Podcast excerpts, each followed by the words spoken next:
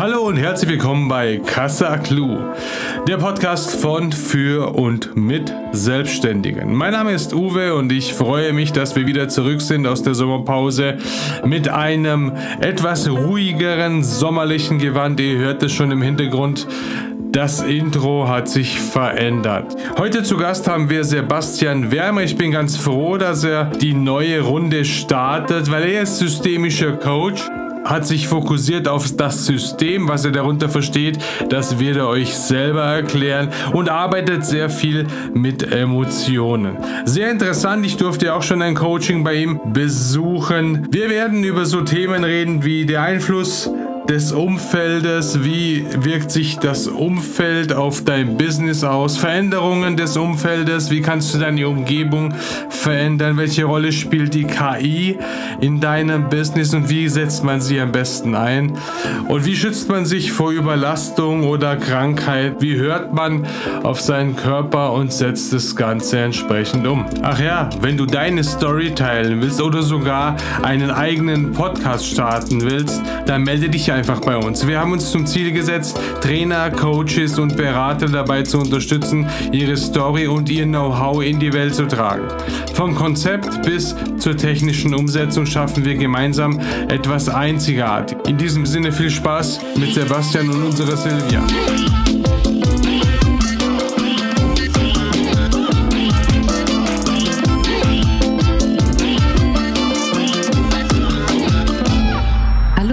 Sebastian, herzlich willkommen in unserem Podcast. Hallo liebe Silvia, vielen herzlichen Dank, dass ich da sein darf. Sebastian, als allererstes würde ich dich bitten, dass du unseren Zuhörern mal erzählst, was du so alles machst. Ich gucke mal, ob es unter einer Stunde wird. Aber im Ernst, worauf fokussierst du dich gerade? Ja, in meiner Selbstständigkeit mit meiner Firma habe ich eigentlich zwei Standbeine, wenn man das so versucht, kurz zusammenzufassen. Auf der einen Seite ist es wirklich klassisches Management Consulting, Strategiebereitung, vielleicht ein bisschen mit dem Fokus Innovation, Design Thinking, agile Transformation von Unternehmenskulturen. Ja, das ist so das eine, so mein vielleicht Kerngeschäft, auch wo ich herkomme, ursprünglich aus meiner beruflichen Laufbahn.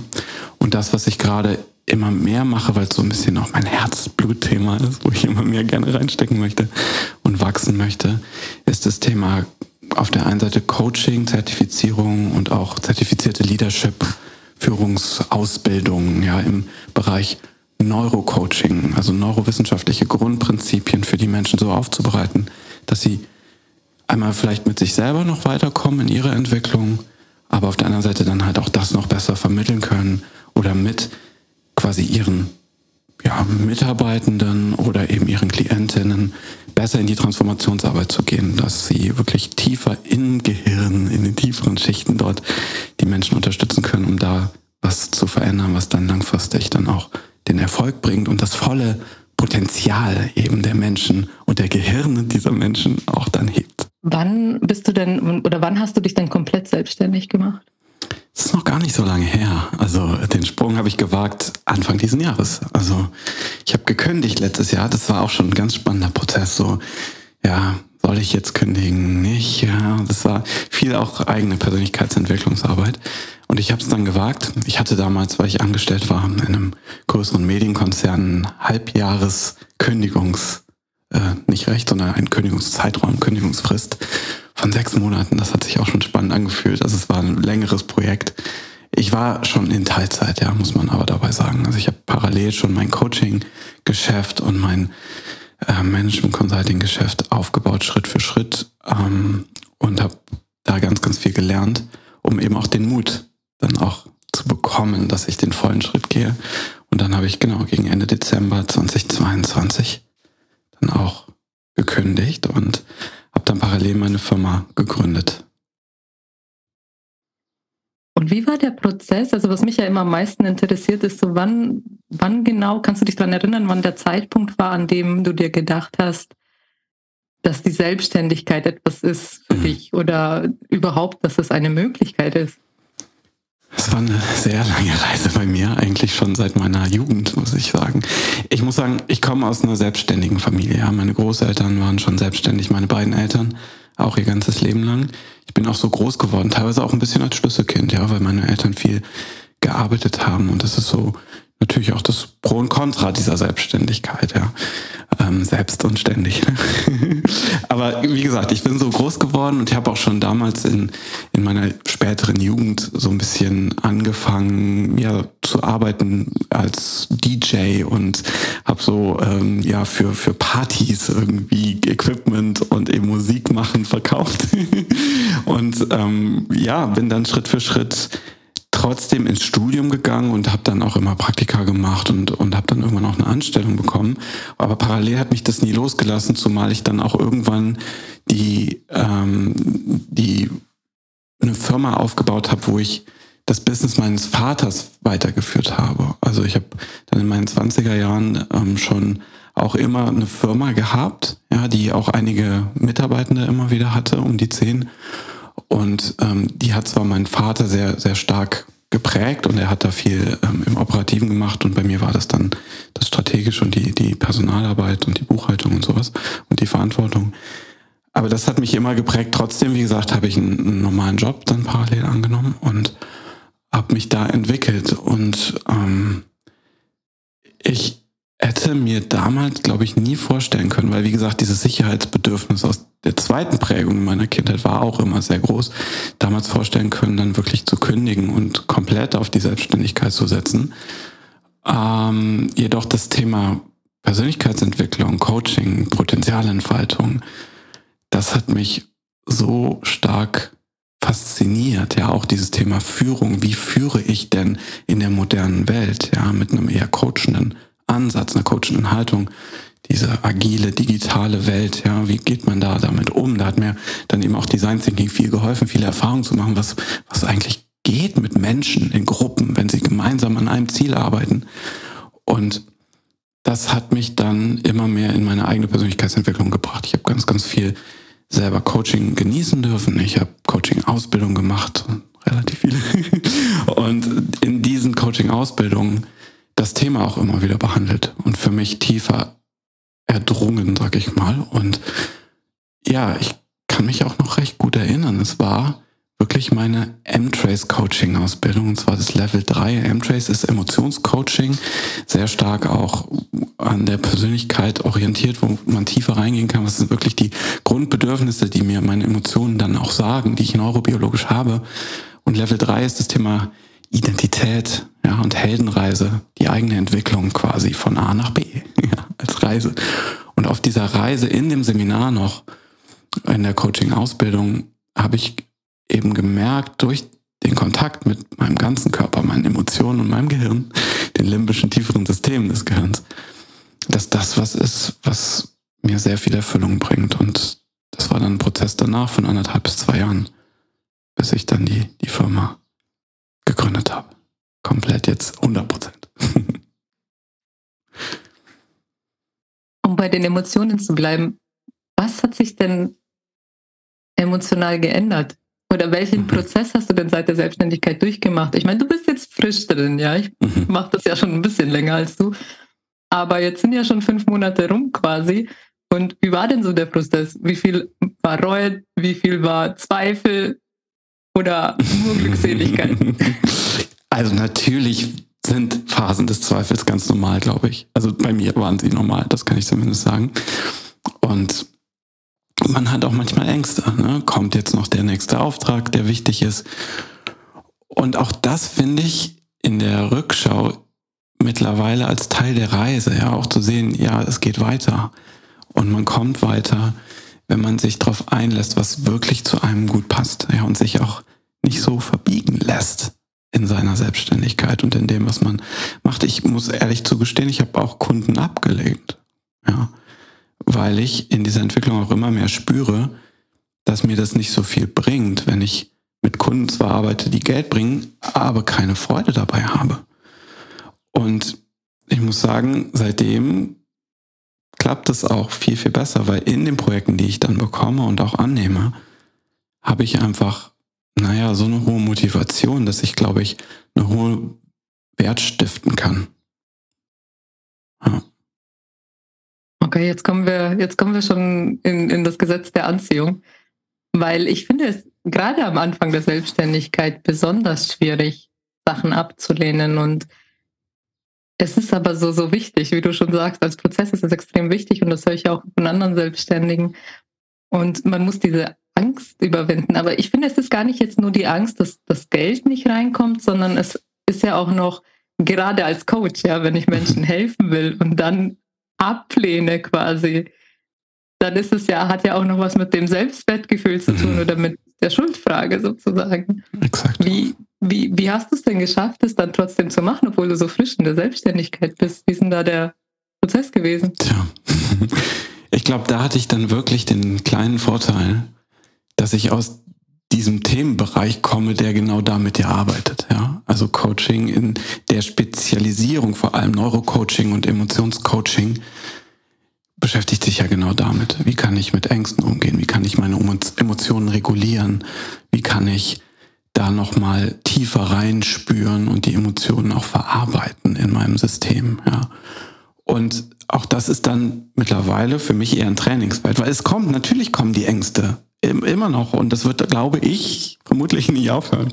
Ja, und deshalb ist es so schön, Techniken zu haben, beziehungsweise es sind nicht immer nur die Techniken und die Tools, also wenn ich noch das und das lerne und das und das, ist auch nur gut, dadurch lernt man auch einiges, aber am Ende geht es aus meiner Sicht um die Grundprinzipien, wenn ich verstehe, wie unser Gehirn funktioniert, warum ich jetzt in dieser Situation das fühle. Und wie ich aber dann weiß, es wieder zu regulieren und in eine Balance zu bringen und wie ich, weil all das hat viel mit unserem Stresssystem einfach auch zu tun, wie ich den Stress dann wieder rausnehmen kann, dann gelingt es mir persönlich sehr gut. Weil wir jetzt über Ängste reden. Ich würde jetzt gerne kurz auf das Umfeld zu sprechen kommen, ähm, weil das ist ja eins äh, meiner Lieblingsthemen. Und weil der, der Job, in dem du ja vorher warst, da warst du ja jetzt lange denn, oder wie viele Jahre hast du gearbeitet dort? Festangestellt ähm, zwölf, elf Jahre ungefähr. Genau, ich war vorher schon Student dort, deshalb ist, also insgesamt war ich 13 Jahre dort in dem Unternehmen. Okay. Also mhm. das, das finde ich ja noch, noch viel, viel spannender, weil ich hatte zwar ähm, ich glaube, ich war jetzt insgesamt 15 Jahre oder länger fest angestellt, aber jetzt nie bei einer Firma. Ja, ich habe mhm. alle zwei Jahre irgendwie den Job gewechselt aus gutem Grund. Ähm, und ich finde es ja noch viel schwieriger dann, wenn man in so einer Gewohnheit ist, ja, weil 13 Jahre sind eine lange Zeit, ja, da, da baut man sich ja auch ein, ein Umfeld auf sozusagen, ein stabiles. Und ähm, dann diesen Veränderungsprozess in Gang zu treten, ist ja für einen selber schon schwierig. Und ich kann mir vorstellen, dass das Umfeld reagiert hat drauf. Und jetzt wäre ich neugierig, wie es reagiert hat. Ja, vielleicht noch eine kurze Anmerkung zu den 13 Jahren in dem Unternehmen. Ja. Und das ist schon auch ein bisschen meine Persönlichkeit. Ähm, ich habe dort maximal zwei Jahre, glaube ich, dasselbe gemacht. Und ich habe in dem Unternehmen mich immer sehr entwickeln dürfen und bin da auch sehr, sehr dankbar für. Also, dass ich dort aus meinem, ich bin ursprünglich BWLer, zwar mit Medienschwerpunkt, aber habe viel halt dort gemacht, in was betriebswirtschaftlich und kalkulatorisch und so zu machen ist und financemäßig. Bin dann immer mehr ins Thema Entrepreneurship, Startup-Gründung, Geschäfts Modelle bauen, ja, und auch dann Design Thinking, neue Methoden entwickeln, userzentriertes Arbeiten, agile Arbeit und so weiter reingegangen. Und das durfte ich dann in dem Unternehmen immer weiter auch direkt umsetzen. Und dann bin ich auch noch mit so einem kleinen Schlenker sogar, weil es ein Medienunternehmen ist, in den Journalismus gegangen und durfte das auch. Ich durfte mich da sehr entfalten. Wie gesagt, ich bin sehr dankbar für meine, meinen Führungskräften, sehr dankbar dafür, dass sie mich ähm, oder mein Potenzial dort auch gesehen haben und gefördert haben. Und dann wurde ich auf einmal Journalist, ja, habe auch die entsprechende Ausbildung Studium und so machen dürfen und ähm, habe dann dort gearbeitet bis hin zur Führungskraft und und ja redaktionell verantwortlich für einen Bereich ähm, Social Media und ähm, dann habe ich wieder das nächste gemacht, bin ich irgendwann in die Strategieabteilung gegangen und ähm, immer, immer weiter. Ja, also wie gesagt, es war sehr vielfältig und abwechslungsreich. Und dann hat mein damaliger Chefredakteur mich sogar eben in das Thema Führung gebracht, beziehungsweise auch moderne Führung, coachende Führung. Ich durfte dann sogar eine Coaching-Ausbildung machen und ähm, habe dann im Empowerment Management, was es damals gab, gearbeitet, was für mich eben mein Bild auch von Führung ist, ja, wo es für moderne Unternehmen irgendwann hingehen sollte insgesamt, damit sie in der neuen Welt, die geprägt ist von KI und so weiter, ähm, dann auch bestehen können. Ja. Und da kommt dann auch wieder die Empathie, ja, die mich dann immer mehr in das Thema Emotionen und Gehirn gebracht haben.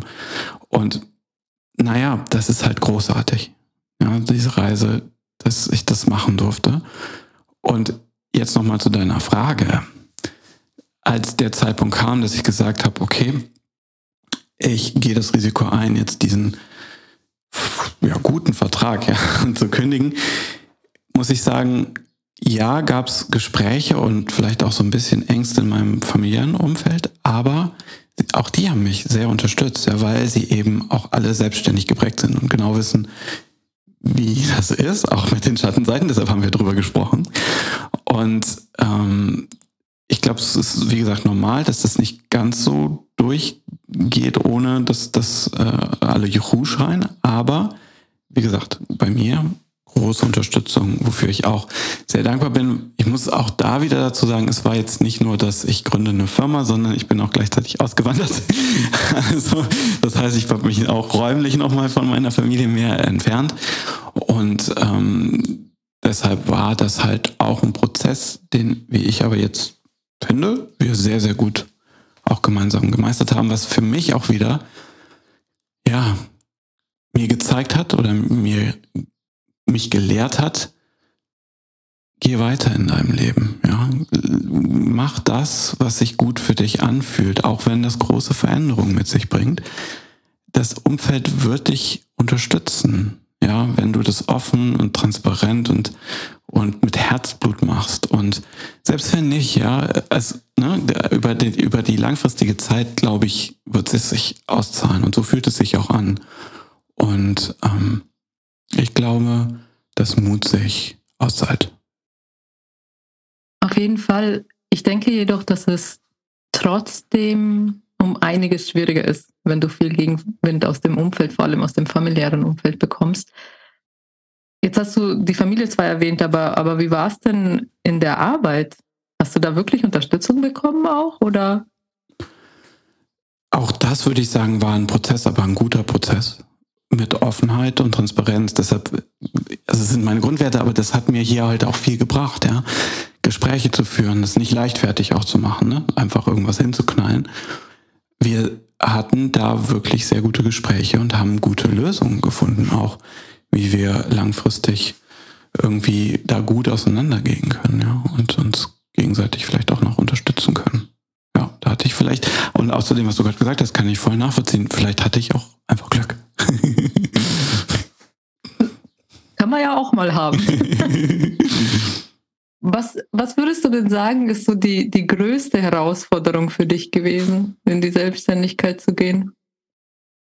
Mm, es sind die Ängste. Ja, auf jeden Fall. Es ist die Unsicherheit. Und das ist vollkommen normal. Also nach dem, was ich mittlerweile auch gelernt habe über unser Gehirn, ist das ja auch klar. Ja, Unsicherheit ist einer der, der wesentlichsten Faktoren fürs Gehirn. Ja. Und mit dieser Unsicherheit dann auch umzugehen, das zu regulieren, kostet auch erstmal, wenn man das erstmal üben muss, viel, viel Kraft. Ja, und wie gesagt, die Sensoren für Unsicherheit in unserem limbischen System gehören. Den tieferen Ebenen sind sehr, sehr hoch, ja, starke Fühler. Und da schlägt dann das äh, Stresssystem dann auch häufiger Alarm, womit man dann, wie ich finde, oder was bei mir dann wichtig war, gut auch arbeiten musste mit dem Körper und eben auch mit ähm, den Emotionen. Mich würde jetzt kurz das Thema Auswandern auch nochmal ähm, interessieren aus ähm, einem bestimmten Grund, um, um beim Business auch zu bleiben, weil Stimmst du dem zu? Ich, ich unterhalte mich mit, den, mit meinen äh, Interviewgästen ja ganz oft darüber, dass Deutschland es den Selbstständigen schwieriger macht als andere Länder, in die mhm. Selbstständigkeit zu gehen oder auch äh, die Selbstständigkeit beizubehalten. War das einer der Gründe für dich, auszuwandern oder hatte das gar nichts mit der Selbstständigkeit zu tun? Ähm, also ich würde sagen, es ist nicht so, dass es gar nichts damit zu tun hat oder gar keine Rolle gespielt hat. Für mich war aber, und das ist die der höchste Wert und die oberste Prämisse in meinem Leben der ausschlaggebende Faktor meine Gesundheit. Ja. Und für mich ist in dem Umfeld, in dem ich gelebt habe, ja, und ähm, wie ich halt das Gefühl hatte, nicht mehr weiterzukommen, plus eben das Klima und die, die Umweltbelastung in städteähnlichen oder Großstädten und städteähnlichen Vororten, das war was, was ich nicht mehr wollte. Ich bin auch Epigenetik-Coach, ja. Ich habe mich sehr viel mit Epigenetik auseinandergesetzt und habe halt gelernt, was das einfach mit unserem Körper und mit den Zellen macht und das wollte ich nicht mehr. Und mehr Vitamin D, bessere Luft, ja. Und ähm, so weiter waren die wichtigsten Faktoren. Nichtsdestotrotz, klar, muss man dann auch überlegen, was ist denn möglich unternehmerisch, ja. Wie kann ich ähm, das gestalten und Natürlich sind die Auflagen in Deutschland sehr hoch und auch die Steuerbelastung ist sehr hoch. Ja, das ist ja, ist ja äh, kein Geheimnis, sage ich mal. Und äh, auch die Regulierung logischerweise. Und das ist natürlich auch ein Vorteil. Ja? Also man kriegt ja auch ganz, ganz viel dafür auf der einen Seite. Auf der anderen Seite, die freien Entscheidungen für sich zu treffen, sind dann ein bisschen geringer aus meiner Sicht. Ja? Jetzt als meine Meinung. Ja, und das Thema Freiheit und Selbstständigkeit ist halt, oder sagen wir es mal so, das Freiheitsdenken bei Selbstständigen ist ein bisschen höher, würde ich jetzt mal behaupten. Ähm, ja, auf jeden Fall. Also Freiheit ist wichtig, aber ich, für mich hat Freiheit auch immer den wichtigen Gegenwert der Verantwortung so. Ne? Und ich möchte mein Geschäft so aufbauen, dass ich auch den Menschen und der Welt, der Umwelt auch, ne, das ist ja auch Klimaproblematik, was zurückgebe ja, und geben kann. Und ähm, auch da zu gucken, wie kann ich das schaffen, wie kann ich einen Wert schaffen. Und auch das kann ich aus meiner Sicht halt besser, wenn ich in meiner vollen Kraft bin.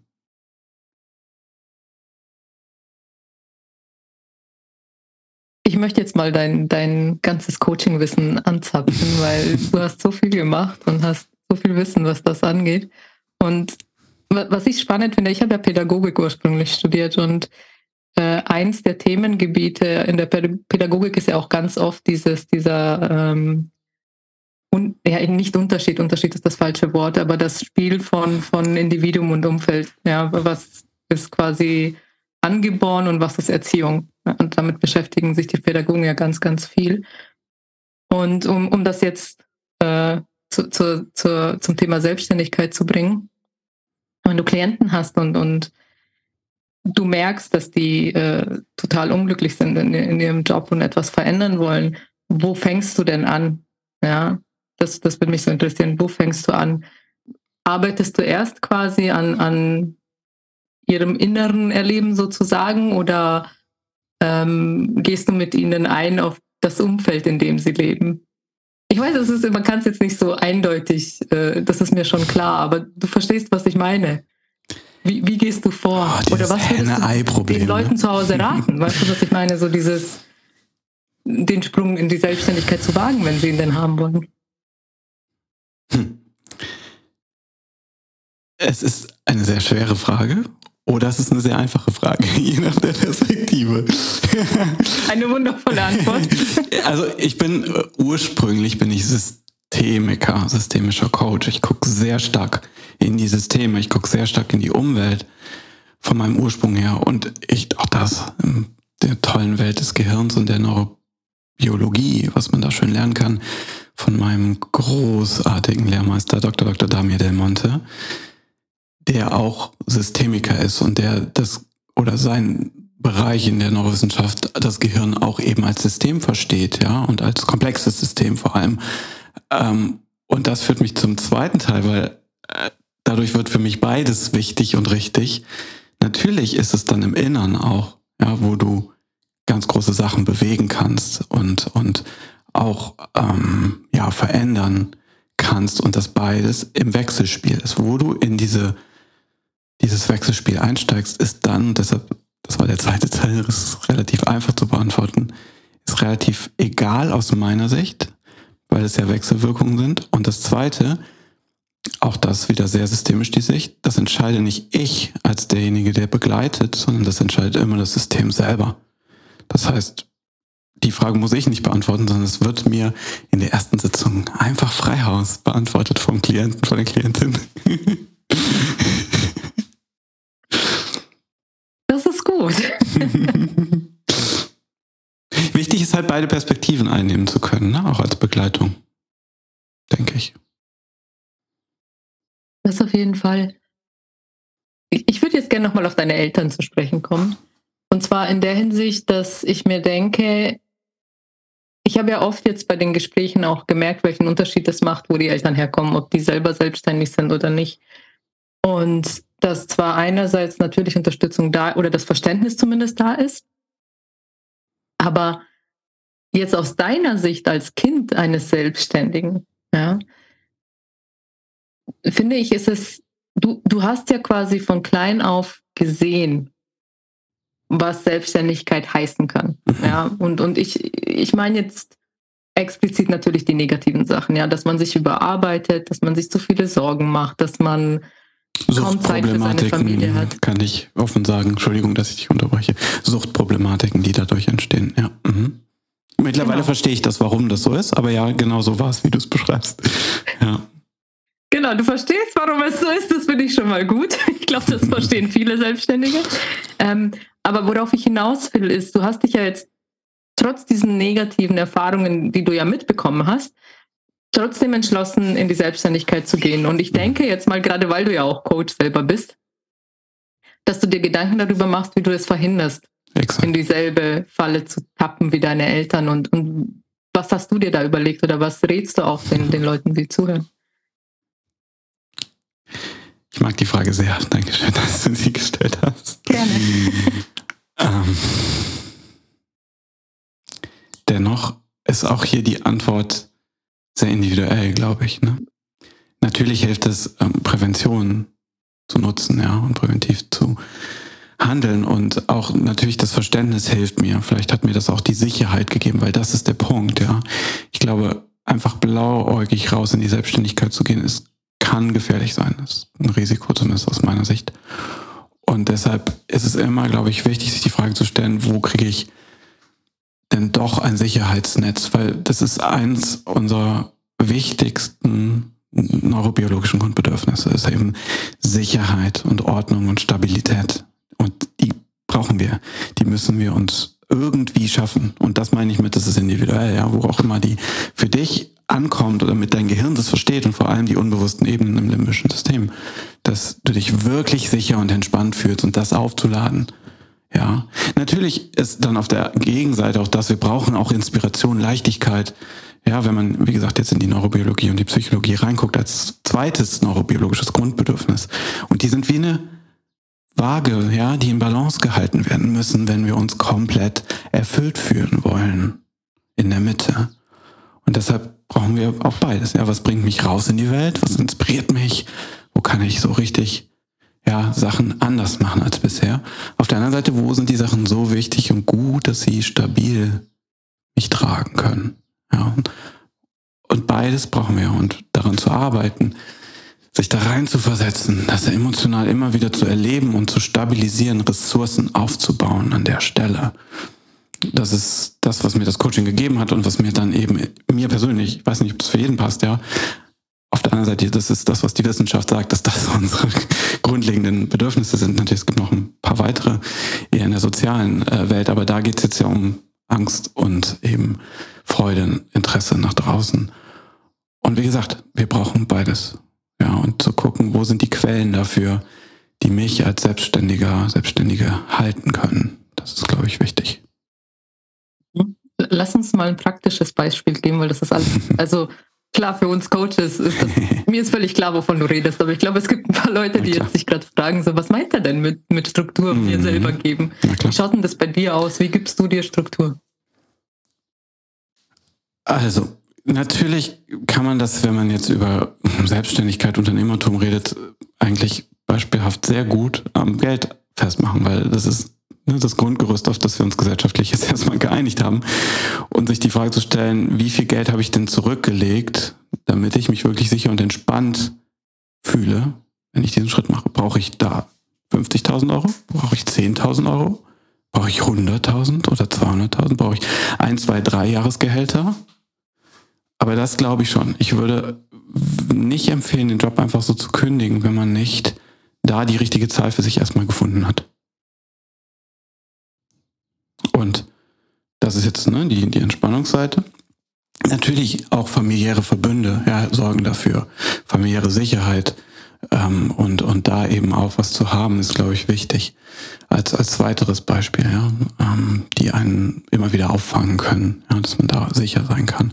Sonst würde ich, wie gesagt, weniger empfehlen, weil dann kommen die, das Gehirn macht das ganz automatisch, ja. Das Gehirn wird dir immer wieder diese Angstsignale geben und die könnten dich dann lähmen, wenn das Sicherheitsnetz nicht da ist.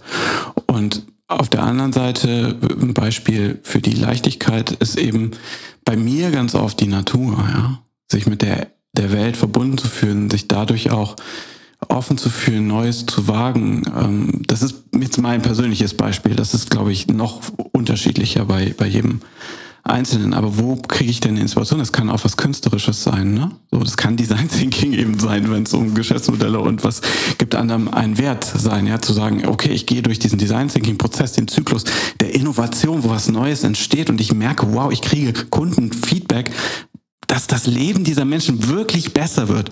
Das bringt mir diese Inspirationskraft zum Beispiel. Wir ganz kurz zurück aufs Thema Geld, weil ich verstehe, was du sagst.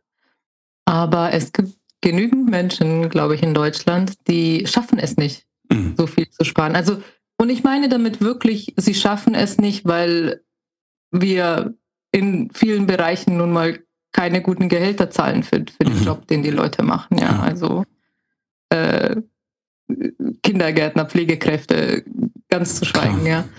ja. Ähm, aber auch allgemein. Und wenn du dann auch noch in einer Stadt wohnst, wie München jetzt zum Beispiel, es bleibt dir einfach nicht, nicht, nicht viel übrig. Ich meine, natürlich kann man immer sparen, man kann intelligente Lösungen finden, man kann Sparpläne machen. Es gibt ja die verschiedensten äh, Möglichkeiten, ähm, langfristig zu sparen. Und ja, ich gebe dir recht mit dem, dass man zumindest ein bisschen was angespart haben soll. Aber jetzt gehen wir mal davon aus, du hast jemanden, der eine Idee hat oder etwas machen will und der kann nicht so viel ansparen. Mhm. Er will es aber wagen. Mhm. Ähm, was würdest du dem denn dann raten?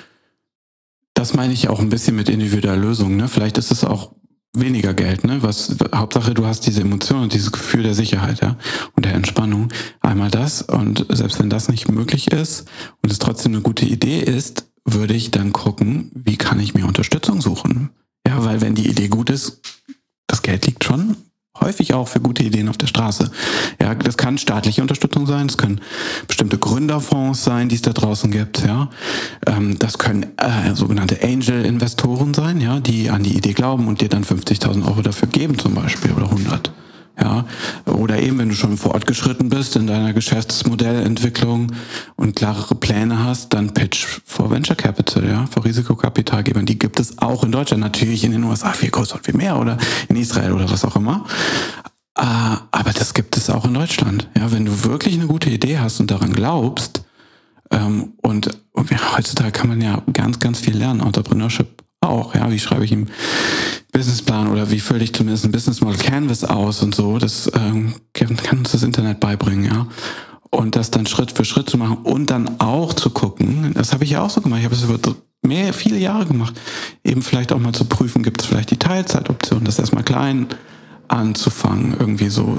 Also man kann ja gerade in der digitalen Welt super tolle Modelle auch machen, die wenig Zeit in Anspruch nehmen, die man dann in der Teilzeitanstellung auch schon anfangen kann. Vielen Dank, genau das wollte ich hören. Na, mir mir geht es mir geht's eben immer darum, ähm, dass ich auch das Gefühl habe, also mal abgesehen davon, ja, es ist schwieriger in Deutschland als in anderen Ländern, aber es ist nicht so, als hätte man nicht die Möglichkeit, sich in irgendeiner Form Hilfe zu holen. Und daran scheitert es aber auch ganz oft. Und, und nicht nur jetzt, was die Selbstständigkeit angeht. Ich habe das Gefühl, dass allgemein im Leben bei vielen Leuten ähm, die Sachen viel schwieriger sind, als sie sein könnten, nur weil sie Angst davor haben, mhm. sich Hilfe zu holen, mhm. auf irgendeine Art und Weise. Oder Unterstützung, um Unterstützung zu bitten. Welche Tugenden, ja, weil wir ganz oft auf das Thema Tugenden äh, uns auch mhm. äh, uns über das Thema Tugenden in dem Podcast unterhalten. Welche Tugenden würdest du denn sagen, zeichnet, zeichnet Selbstständige aus? Ich liebe das Wort Tugenden allein. Ne? Also ich bin auch sehr aristotelisch geprägt. Ja, ich liebe aristotelische Ethik und so. Und eben auch Tugenden. Und ich glaube, die sind sehr, sehr wichtig. Ja, insgesamt im Leben. Ich bin gerade zusätzlich in einer Reise, die ich selber ganz spannend finde, und ich kann dir da jetzt noch keine Antwort irgendwie drauf geben, vielleicht kommt die auch nie, wo ich so mit diesem Thema Fleiß und du musst, ne, was man ja hört, ne, ich muss, äh, ah, und muss ganz viel arbeiten, 16 Stunden am Tag, damit was passiert und nicht schlafen. Äh, das ist übrigens der größte Käse, den es auf der Welt gibt, epigenetisch. Das, also, wenn ihr nicht genug schlaft, habt ihr ein ganz großes Problem in eurem Leben, wirklich. Also auch mit dem Output eure, eure, ja, eures Businesses äh, langfristig. Das weiß die Wissenschaft sehr klar. Entschuldigung. Ich, ähm, also Thema Fleiß. Ich bin mir nicht mehr so sicher, ob man das als Tugend braucht, so, um mal mit den, diesen Sachen anzufangen. Ich glaube schon, dass Durchhaltevermögen, ja, dieses Grit, ja, Psychological Grit, dass das ein wichtiger Faktor ist, aber der zweite Punkt dabei ist, in welchem Maße. Weil wenn ihr zu viel Stress in eurem System habt, zu lange, wird es irgendwann wie ein Boomerang zurückkommen. Ja, also Grid heißt für mich nicht, ich muss jetzt sofort immer nur Durchhaltevermögen an den Tag legen und es muss sofort alles funktionieren, weil das macht unsere Biologie nicht mit. Ja, das, da ist unser Körper nicht für geschaffen. Aber die Zeit ist da, unser Freund. Ja, also Grid über zehn Jahre für das, woran du glaubst oder mehr da glaube ich schon dran, dass das eine wichtige Tugend ist, dieses diese Art des Durchhaltevermögens, was uns nicht krank macht und zu viel Stress ins System bringt. Wir brauchen ein bisschen Stress, ne, um in die Aktivität, aber zu, wir, wir merken alle, zu viel Stress über, also nein, wir merken es eben oft nicht, ja. Wir sind dann so drin in so einer Dopaminschleife und haben immer wieder so Bam, Bam, Bam, aber irgendwann crasht es dann, ja. Und wir, was ich meinte ist, wir wissen, dass chronischer Stress nicht gut ist, ja, aber das ist, glaube ich, die zweite wichtige Tugend neben dem Grid und dem Durchhaltevermögen ist die Stressregulation. Ja, absolut. Ich, ich muss dann automatisch an, an den anderen Ausdruck denken, der auch aus den USA kommt, mit dem äh, Work smarter, not harder. Mhm. Und, ähm, Dave also, Asprey ist das, ne? Ich glaube, ich weiß es ja, gar nicht. Ja, das ist sein neuestes Buch, glaube ich, das heißt so zumindest. das ist ganz spannend. Unsere deutschen, deutschsprachigen Zuhörer, also man soll schlauer arbeiten und nicht härter arbeiten. Und ähm, weil ich bin da sehr bei dir. Es ist und, und das, ich finde aber, da, das geht auch wieder zurück auf diese Thematik, die wir gerade hatten, mit dem sich Hilfe und Unterstützung holen, weil viele Menschen nicht ähm, dadurch, dass sie nicht mit anderen sich unterhalten oder sich Unterstützung holen, machen sie einfach dieselben Fehler, die 50 andere vor ihnen schon gemacht haben mhm. oder 100 andere vor ihnen schon gemacht mhm. haben und durchlaufen dann dieselbe Schiene bis zur Erschöpfung und, und arbeiten sich irgendwie wund sozusagen. Und gerade weil wir in einem digitalen Zeitalter leben, ist es ja viel einfacher, ja. sich selbstständig zu machen, mhm. als noch vor 20, 30 Jahren. Und insofern, ich gebe dir da vollkommen, vollkommen recht. Und ähm, und da möchte ich aber auch nochmal noch mal auf, auf das andere Thema eingehen, mit dem, wie du deinen Tag strukturierst, weil dieser Ausgleich, ja, also ich weiß, viele mögen das Wort Work-Life-Balance nicht, weil es mhm. so verunglimpft wurde. Exakt. Und ähm, beziehungsweise ich hatte auch äh, ein, ein Gespräch, bei dem er gesagt hat, dass es sowas nicht gibt. Und ich habe es auch verstanden. Also hört euch das auf jeden Fall auch nochmal an. Aber mir, mir geht es jetzt darum, wie willst du es verhindern für dich, dass du da endest, wo deine Eltern mal geendet sind oder mhm. andere, die in den, im Burnout landen? So was, welche Struktur hast du einfach für deinen Tag oder deine Woche, damit du da diese, diesen, mhm. diesen Stresspegel eben in einem äh, sinnvollen Rahmen hast? Ganz kurz vorweg auch nochmal schnell, ich glaube, das ist auch wieder individuell, ne? seinen eigenen Plan zu finden. Äh, dennoch teile ich natürlich gerne mit euch meinen, meinen Plan. Ähm, und mir tut's wirklich sehr gut, ähm, die, das täglich auszugleichen. Ja, also meine Stunden zu arbeiten, ja, ähm, aber auch jeden Tag genug Zeit für Bewegung hier in der Natur, wo ich wohne, in der Sonne, genügend Zeit eben auch für Meditationspraktiken und runterkommen und vor allem schlafen äh, und gesunde Ernährung einzuplanen. So und deshalb ist das bei mir etwas. Also ich arbeite ungefähr, auch das verändert sich je nach Auftragslage manchmal ein bisschen, aber dadurch, dass ich, ich habe manche ähm, stabile Kunden, die, die ich halt ne, immer habe, so und manche kommen dann mal dazu und gehen wieder weg. So. Und deshalb arbeite ich eigentlich sechs Tage die Woche, aber selten mehr als vier Stunden täglich, muss ich sagen. Und das läuft ganz gut. Schön. ich finde, das klingt hervorragend. Naja, das ist auch wieder der Vorteil der Digitalisierung. Ne? Mhm. Man kann sehr, sehr viel einfach machen, ist sehr frei, ungebunden und kann dadurch halt auch eine hohe Wertschöpfung generieren. Nutzt du KI schon für dich? Oh ja. Dein Business Natürlich. Natürlich. Klar. Es ist auch, das ist ein weiterer Faktor, ne? Also deshalb, es kann sogar sein, dass jetzt ähm, dadurch meine Arbeitszeit nochmal heruntergehen kann. Ja, natürlich. Und ganz ehrlich, wer heutzutage nicht KI nutzt oder für sich exploriert, hat, glaube ich, einen sehr hohen Wettbewerbsnachteil in kürzester Zeit. Und ähm, jetzt kann man eine ganz lange Debatte über KI und Ethik und sowas führen. Und ähm, es ist wie, glaube ich, jede Technik hat die Vor- und Nachteile. Ja, du kannst mit dem Feuer auch ganz extrem schlimme Sachen anstellen, kannst aber auch Essen warm machen oder mit dem Messer kannst du was schneiden oder jemanden eben töten. Und natürlich braucht es auch Regeln. Ne? Das wissen, glaube ich, die KI-Entwickler auch selber, dass es da Grenzen geben muss. Nichtsdestotrotz wird es nicht weggehen. Ja? Und nichtsdestotrotz wird es unsere Arbeit ähm, extrem, finde ich, glaube ich, revolutionieren. Und ich glaube, da sollte man mitgehen und auch akzeptieren ab einem gewissen Punkt, also bei mir, mir ist zum Beispiel vollkommen klar, dass mein, meine eine Säule, das Management Consulting, die Beratung, Strategie, Selbstgeschäfts- und der Entwicklung, das wird bald komplett wegfallen. Ja, das wird alles von der KI gemacht. Dafür braucht es einfach keine Menschen. Ja, aber es sind analytische Sachen. Ja, das, das kann der Computer viel, viel besser.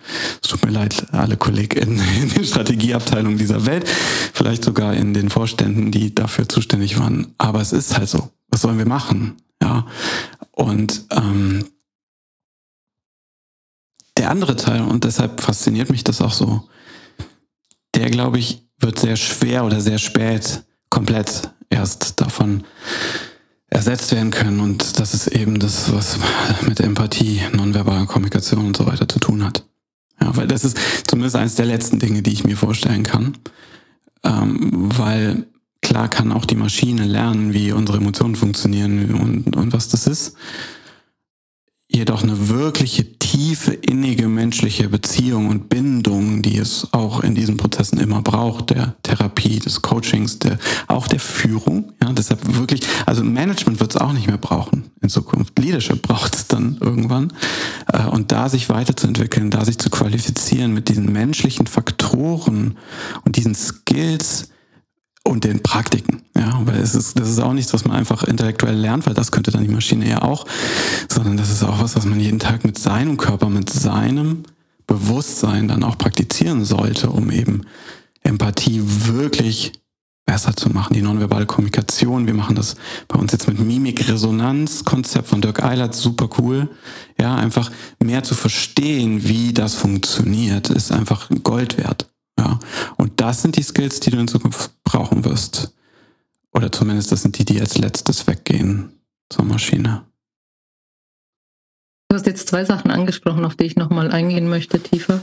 Und zwar das erste, als du gesagt hast, die KI ist halt da. Mhm. Und das hat mich sofort äh, zur Tugend, über die wir oft reden, hier zur, zum Thema Flexibilität gebracht. Mhm. Ja, dass du als Selbstständiger sowieso flexibel sein musst, aber auch ähm, allgemein im, im Leben eigentlich Flexibilität zeigen musst. Und wie du schon gesagt hast, ich meine, natürlich kann man ethische Themen führen, natürlich kann man sich furchtbar aufregen, aber es ändert ja nichts an der Tatsache, dass es jetzt schon veröffentlicht ist und da ist und genutzt wird.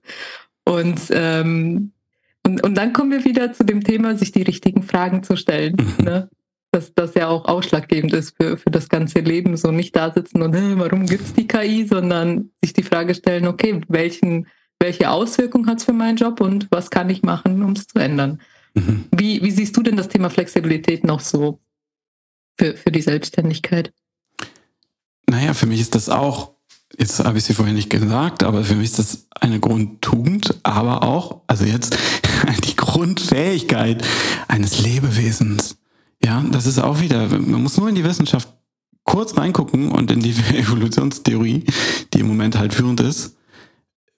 Survival of the Fittest heißt, dass die überleben, die sich am besten anpassen. Und das ist für mich so ein bisschen Flexibilität. Das heißt, und so baue ich meine, meine Coachings und auch unsere Ausbildung immer mehr auch auf, zu sagen, okay, was sind die zwei Fähigkeiten, die jeder Mensch eigentlich jedes Lebewesen braucht. Und Tiere haben den Vorteil, die haben das automatisch, die müssen, die, die brauchen da gar nicht drüber äh, irgendwie nachdenken, sind eben Flexibilität, Anpassungsfähigkeit, ja, sich der Umwelt anzupassen und dann ja dahin zu gehen, wo es halt klappt für unsere Grundbedürfnisse.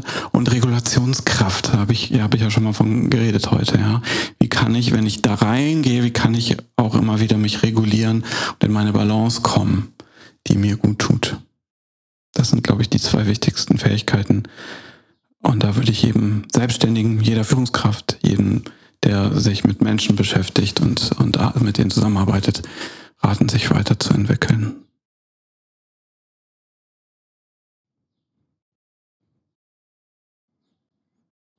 das andere Thema. Also vielen Dank.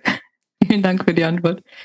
Das, das zweite Thema, das du angesprochen hast, war die Geschichte mit dem äh, mit der Bindung, mit der ja. emotionalen Bindung, dass die äh, KI ja keine Emotionen produzieren kann. Also sie kann lernen, sie zu verstehen, aber sie kann sie nicht selber produzieren. Und ich persönlich sehe eigentlich die Problematik darin, dass der Mensch den Umgang mit der KI nicht gelernt hat. Und ich glaube schon, dass viele Menschen eine emotionale Bindung zur KI aufbauen werden, mhm. weil sie nicht genügend reflektieren oder keine Freunde haben. Also ich sage das jetzt sehr überspitzt natürlich, aber wir, wir sehen ja die, die Abhängigkeit der heutigen jüngeren Generation von, von diversen technischen Geräten. Und ähm, die, was mir so ein bisschen Sorge macht, ist eher, dass man in der Schule ja noch nicht mal den Umgang mit Social Media lernt. Geschweige denn mit KI oder irgendetwas anderem. Wie, wie siehst du denn da so? Also ich meine, das ist jetzt sehr philosophisch und, und eher ethisch, äh, aber ich, ich meine jetzt schon auch, auch im, im Sinne der Selbstständigkeit, was du ja auch schon, schon angesprochen hast, dieses, wer jetzt nicht anfängt, sich damit auseinanderzusetzen, wird Schwierigkeiten haben, je länger äh, äh, es dauert, bis er sich damit auseinandersetzt. Wie, wie bist du da vorgegangen? Also Oder kannst du irgendwas empfehlen den Leuten, du, wo sie als erstes irgendwie, wie, wie man ansetzt, dass, dass man mit der KI sich auseinandersetzt? Also als erstes würde ich dem zustimmen, ja, und das ist, sieht man ja mit allen Technologien, ne? so ob das das Internet an sich ist, Social Media in all ihren Entwicklungen. Ähm, und so eben auch mit der KI. So, und da gibt es bestimmt auch die eine oder andere Schule, die das gut macht und vielleicht die andere nicht so. Ähm, aber zu lernen, zu prompten, ja, also der KI die richtigen ähm, Befehle in Anführungsstrichen zu geben, ähm, das ist, glaube ich, ein wichtiger Skill, den man aber lernen kann, so wie du auch gesagt hast, ja. Und auch da YouTube hilft und alles weitere im Internet. Vielleicht kann man auch mal äh, 70 Euro für einen Kurs oder so ausgeben ja, aber das würde ich auf jeden Fall empfehlen. So habe ich es gemacht. Ja, ich habe natürlich mir die KIs besorgt und dann Learning by Doing und so ein bisschen sich von denen, die schon Fehler gemacht haben, dann auch nochmal helfen zu lassen. Ich möchte jetzt gerne noch auf eine Thematik eingehen, die wir ganz am Anfang hatten, ähm, zum Thema Fleiß. Mhm weil ich, ich möchte jetzt einfach noch ein bisschen drin rumstochern. Kenn ich doch. Ich, ich verstehe zwar, ich verstehe vollkommen, was du gesagt hast, ja, und ähm, ich sehe das aber auch so, du musst erst zu dem Punkt kommen, wo, wo du dir das erlauben kannst. Und mit erlauben meine ich jetzt, ich meine, natürlich kann man sich immer erlauben, ja, weil wie du schon gesagt hast, je mehr Arbeit ich reinstecke, desto schneller geht es vielleicht voran. Aber wenn man zu viel Arbeit reinsteckt, dann bremst man sich eigentlich nur, weil man sich ja ähm, in die Erschöpfung arbeitet und dann gar nichts mehr vorwärts geht oder die Effektivität ja auch nachlässt. Ja, dann kann man zehn Stunden arbeiten und ist weniger effektiv als jemand, der nur vier Stunden arbeitet, aber dafür genügend Schlaf hatte, sich gut ernährt und und äh, sich bewegt. Ähm, aber du hast ja selber jetzt auch ganz viele Coaching-Ausbildungen und so nicht mhm. zu knapp. Ja? Ich habe mich mit dir ja schon unterhalten vorher. Ich weiß ja, was du alles schon gemacht hast. Und ich sehe das aber auch als Fleiß. Und du hast ja nicht wenig Arbeit reingesteckt, weil du hast ja deinen, deinen Job gehabt. Ja, ich habe es ja auch gemacht. Ich habe ich hab gearbeitet, hatte meinen Vollzeitjob und habe nebenher meine Coaching-Ausbildungen gemacht oder Weiterbildungen gemacht. Ja, und das ist ja auch Fleiß. Mhm. Ja.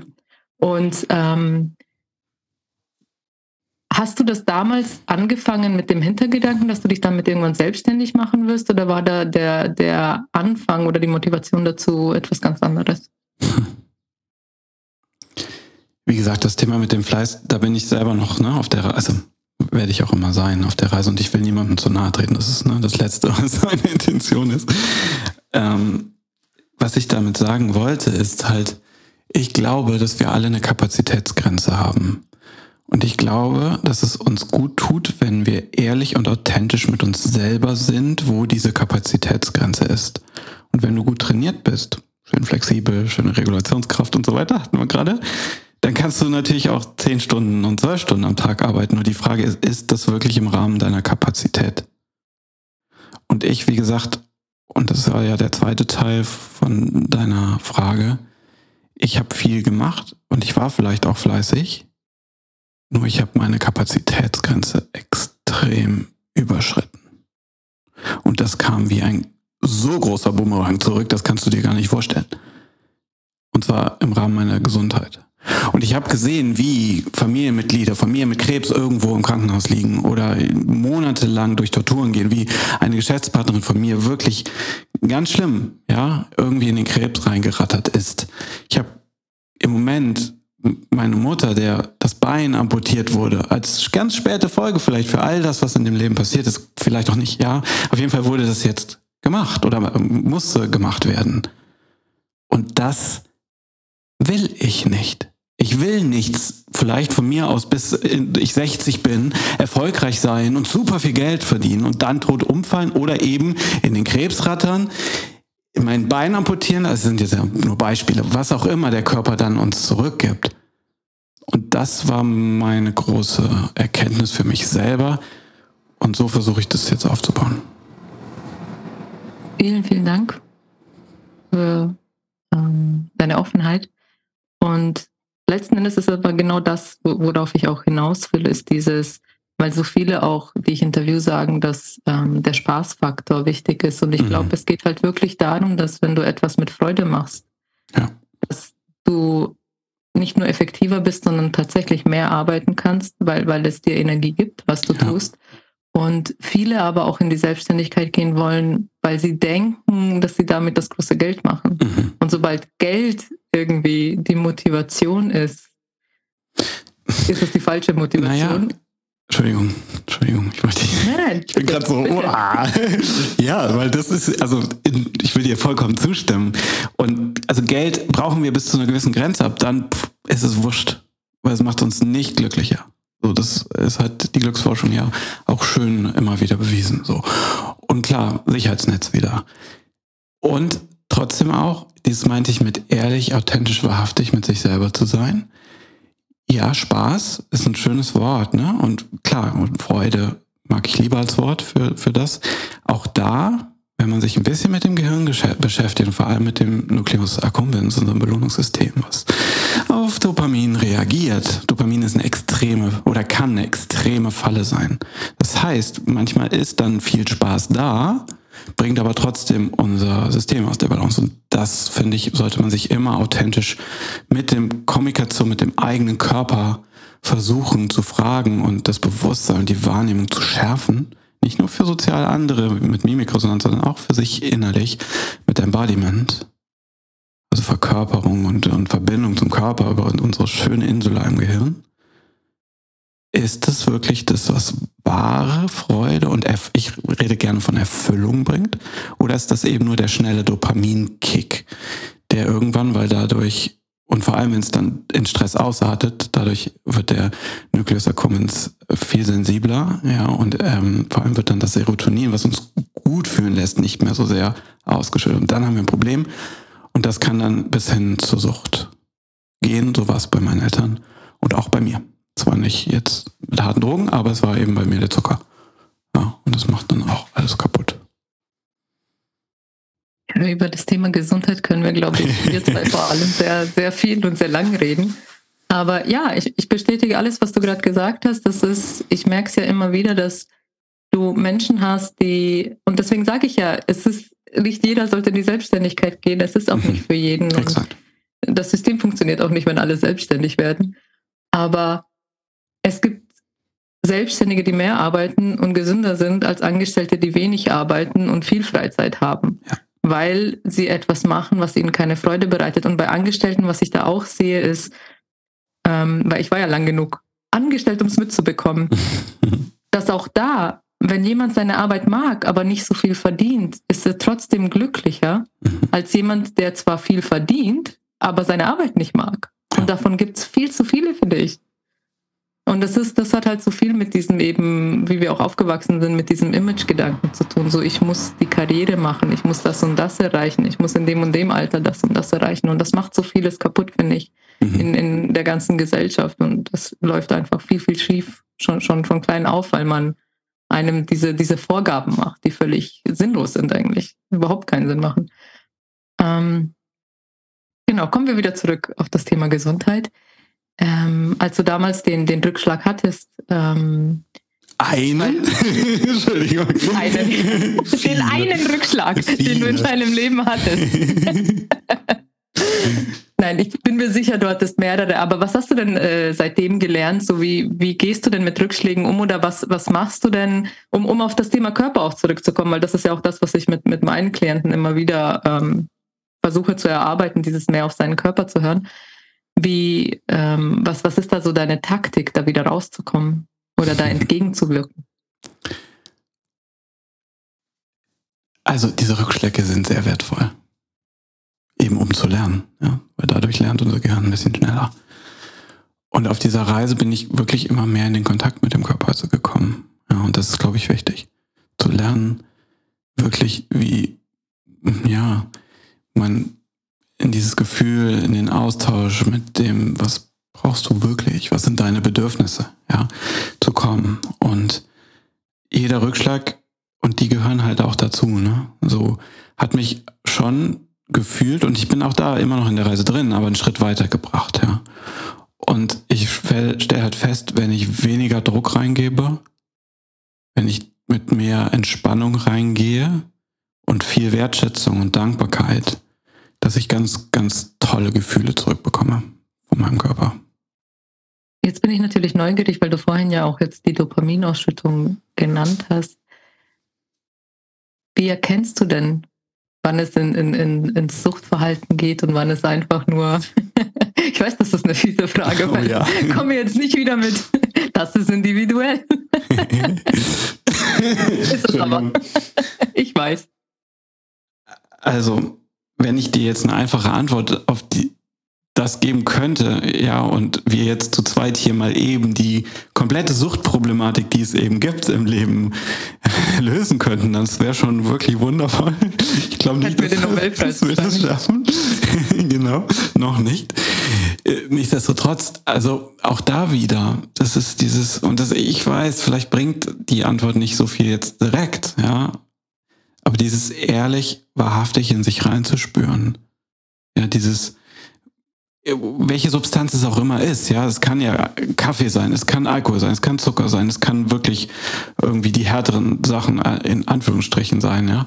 Äh, es kann aber genauso kaufen sein, ja, spielen, äh, Candy Crush auf dem Handy, ja, was auch immer, ähm, Sex, all das, was Dopamin eben ausschüttet, ja. Und wenn es halt zu extrem passiert und in eine Disbalance gerät, dass das System sich nicht mehr regulieren kann, da sind wir wieder bei Regulationskraft, dann kann das eben zu einer Problematik führen. So, und das baut sich halt auf. Und deshalb ist dieser genaue Punkt, ab dem man das, glaube ich, merkt, nicht so einfach zu erkennen. So. Und auch da würde ich, und das sind jetzt nicht wir als Coaches vielleicht, aber das wären dann vielleicht eher, wenn es wirklich pathologisch ist, dann TherapeutInnen und ÄrztInnen, ähm, sich da auch nochmal mit diesen Menschen zu unterhalten, ist, glaube ich, auch sehr wichtig.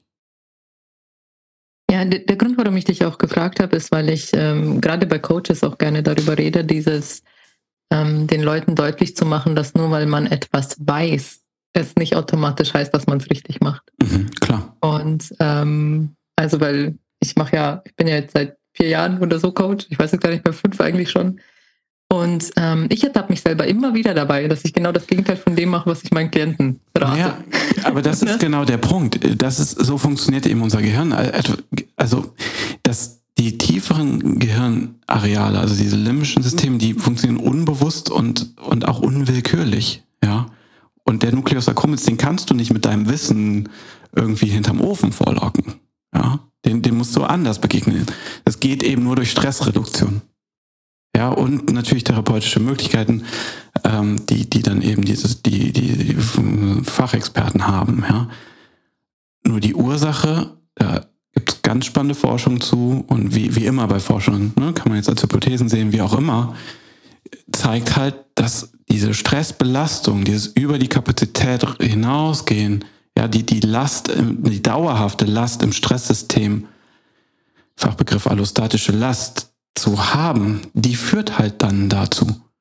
Und das können Traumata sein, das kann aber eben auch einfach die Umwelt sein, es können finanzielle Sorgen sein, familiäre Sorgen oder eben auch ähm, wirklich schlimmere Sachen, die zu Traumata führen. Und das ist für mich erstmal ein wichtiger Prozess der Bewusstseinswerdung, des Eingestehens, dass es so ist. Das meine ich mit wahrhaftig mit sich selber umgehen. Und gesagt, durch, durch, durch Rationalität kommen wir da nicht weiter. Durch Körper, durch Emotionen, durch Erleben, durch Signale, die ins Unbewusste gehen, ins limbische System. Ja, da, da können wir im Neurocoaching einiges machen, wenn es noch nicht pathologisch ist und dann, wie gesagt, in der Neurotherapie, wenn es weitergeht, tiefer geht, krankhaft ist. Sehr schön.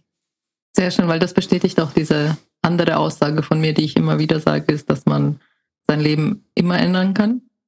Dass ja. es immer eine Lösung gibt ja. und man, man auch alles lernen kann. Ja.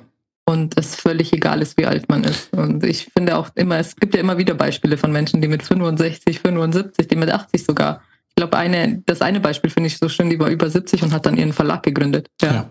Äh, auf der jeden Fall.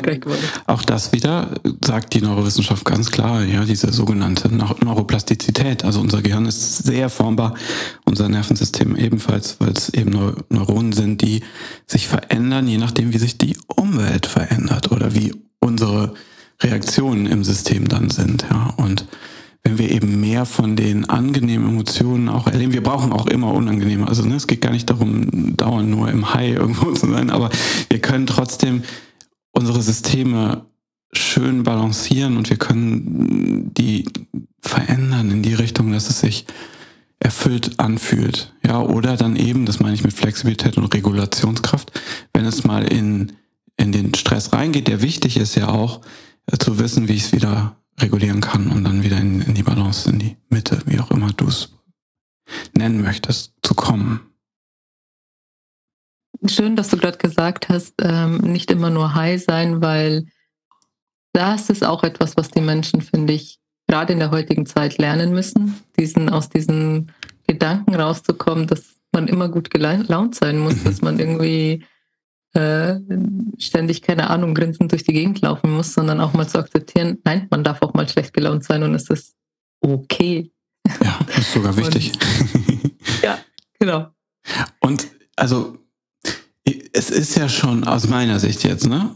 Es ist schon so, dass unsere Umwelt halt uns auch extrem jetzt in diese Richtung formt, ja? Wie das heutzutage funktioniert. Auch da wieder die, die Schattenseiten der Digitalisierung, des, ja, der krassen Marktwirtschaft, sage ich jetzt mal, und ähm, des Vergleichens ähm, mit anderen und so weiter und so fort.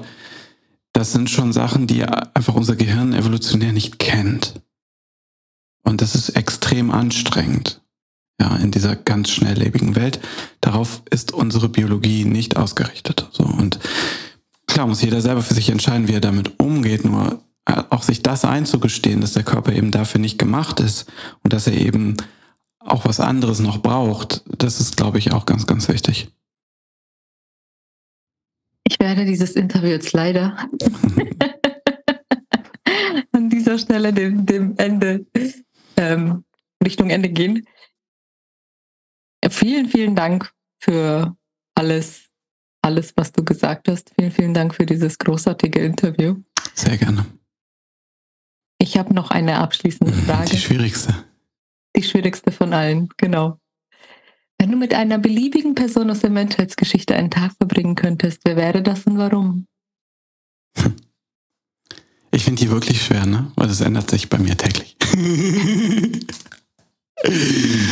oh, ich könnte, dir, heute? ich könnte dir eine lange Liste äh, irgendwie geben. Hm, wen ich sehr spannend finde, neben ganz vielen anderen, ist äh, Ken Wilber. Oh, Ken Wilber sagt mir was. Spring mir, äh, spring mir auf die Hilfe. Nein, hilf mir auf die Sprünge.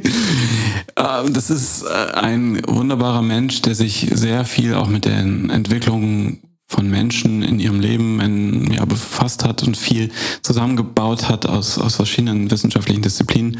Und das ist die sogenannte integrale Theorie, wo er versucht, sehr, sehr viele verschiedene Ansätze über die menschliche Entwicklung zusammenzufassen. Und das finde ich ganz, ganz spannend, wie wir uns so, also was die Wissenschaft so rausfindet, wie wir Menschen uns so entwickeln und zu höherem Bewusstsein gelangen. Und das, das mag ich. Vielen, vielen Dank. Schön, dass Danke. du da warst. Ich hoffe, wir sehen uns bald wieder. Und in diesem Sinne einen wunderschönen Tag noch. Einen schönen Tag. Bis zum nächsten Mal. Ja, Wahnsinn. Danke, liebe Silvia, lieber Sebastian. Es war wieder mal ein grandioses Interview mit sehr viel tiefem Input. Und ich habe ja gesagt, beim Sebastian sind die Emotionen ein ganz großes Thema. Und er hat, er hat wirklich ganz, ganz, ganz tiefe Einblicke gegeben. Und er ist ein super Coach in diesem Bereich. Ja, der wichtigste Tipp heute für mich, mach das, was sich gut für dich anfühlt. Und wie gesagt, wenn du deine eigene Story starten willst, deinen eigenen Podcast, podcast. Dann melde dich bei uns. Wir haben uns zum Ziel gesetzt, Trainer, Coaches und Berater dabei zu unterstützen, ihre Story in die Welt zu bringen. Gehe einfach, nachdem du fertig gehört hast, in die Show Notes. Dort findest du alle Kontaktmöglichkeiten. Schreib uns eine Nachricht und wir besprechen alles weitere persönlich. Gerne kannst du uns auch auf Facebook oder LinkedIn folgen. Einfach Casa Clue eingeben, danach suchen und du findest zwei Gruppen, denen du folgen kannst. Und denke mal daran, sei der Komponist deines Lebens.